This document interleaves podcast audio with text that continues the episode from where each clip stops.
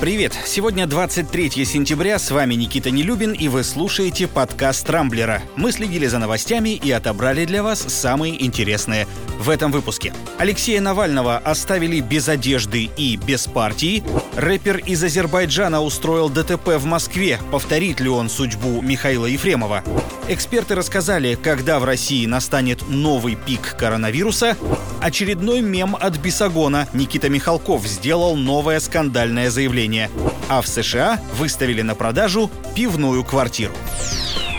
Кремле опять обратили внимание на Алексея Навального. На сей раз поводом стало недавнее требование оппозиционера вернуть одежду, в которой он был в день отравления. 30 суток до следственной проверки истекли, а предметы гардероба, по его словам, могут стать важными вещдоками. Пресс-секретарь президента Дмитрий Песков, отвечая на вопрос, как в Кремле относятся к требованию Навального, заявил, что одежда — это не их профиль. Кстати, не так давно Песков чуть ли не впервые произнес вслух фамилию Навального. Небеса над Красной площадью после этого вроде бы не разверзлись. Между тем, политика лишили не только одежды, но и его партии «Россия будущего». Еще в прошлом году Минюст отказался ее регистрировать из-за того, что это наименование уже использовала другая политическая структура, и вот теперь Верховный суд это требование удовлетворил. Похоже, ДТП с участием знаменитостей, в которых гибнут или страдают люди, становится в России устойчивым трендом. Не успели утихнуть страсти вокруг истории с Михаилом Ефремовым, как произошел еще один похожий инцидент. Хотя назвать 26-летнего азербайджанского рэпера Эльмина Гулиева известным можно, пожалуй, с большой натяжкой. Тем не менее, его имя последние два дня постоянно мелькает в новостях. Позавчера в центре Москвы музыкант на своем внедорожнике на огромной скорости вылетел на тротуар и сбил трех человек. Гулиев признался, что хотел проскочить на красный свет. Так спешил, что теперь одной женщине ампутировали часть ноги, у другой перелом таза, а у третьего пострадавшего поврежден позвоночник. Сам водитель вроде был трезвый и вину не отрицает. Тем не менее, многие уже сравнивают эту аварию с той, что недавно произошла по вине Ефремова. Посмотрим, чем закончится эта история. Пока что рэперу грозит до двух лет тюрьмы.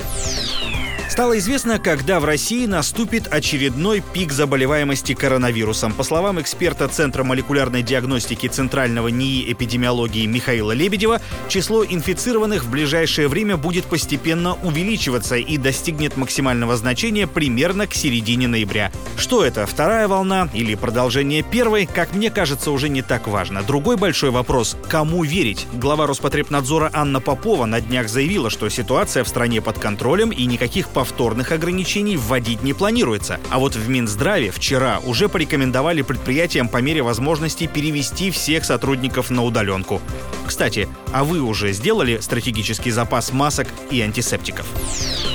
Давненько ничего не было слышно от Никиты Михалкова. Напомню, в мае этого года режиссер в своей авторской программе «Бесогон ТВ» заявил, что глава Microsoft Билл Гейтс задумал недоброе. Под предлогом вакцинации от коронавируса массово чипировать людей, чтобы впоследствии сократить население Земли, которое потребляет слишком много ресурсов. Тогда руководство телеканала «Россия-24», на котором выходит программа, решило, что фантазия у Михалкова уж больно разыгралась, и выпуск сняли с эфира. И вот Бесогон снова отличился отличился. На сей раз в поле его зрения попали протесты в Беларуси. Режиссер уверен, что фотографии с митингов сделаны на компьютере. Смутили Михалкова просветы между ног людей, стоящих в первых рядах. Мол, при таком количестве народа их быть не должно. На панорамах, снятых сверху, по мнению режиссера, людей тоже нафотошопили. Примечательно, что в нарисованные для Лукашенко 80% поддержки Михалков почему-то не верит.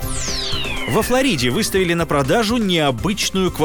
Все стены и потолки в ней украшены банками из-под пива одного из популярных чешских брендов. Столь оригинальный интерьер – результат 16-летнего употребления алкоголя бывшим владельцем жилья. За двухкомнатные апартаменты площадью в 76 квадратных метров просят сравнительно немного – 100 тысяч долларов, то есть больше 7,5 миллионов рублей. Есть еще один бонус. Новому хозяину квартиры обещают вечный запас пива, но при условии, что он никогда не будет делать там ремонт. Кстати, судя по фотографиям, выглядит жилье на удивление мило. А вот о том, что стало с предыдущим владельцем, риэлторы почему-то таинственно умалчивают. На этом пока все. С вами был Никита Нелюбин. Не пропускайте интересные новости, слушайте и подписывайтесь на нас в Google подкастах и CastBox. Увидимся на rambler.ru. Счастливо!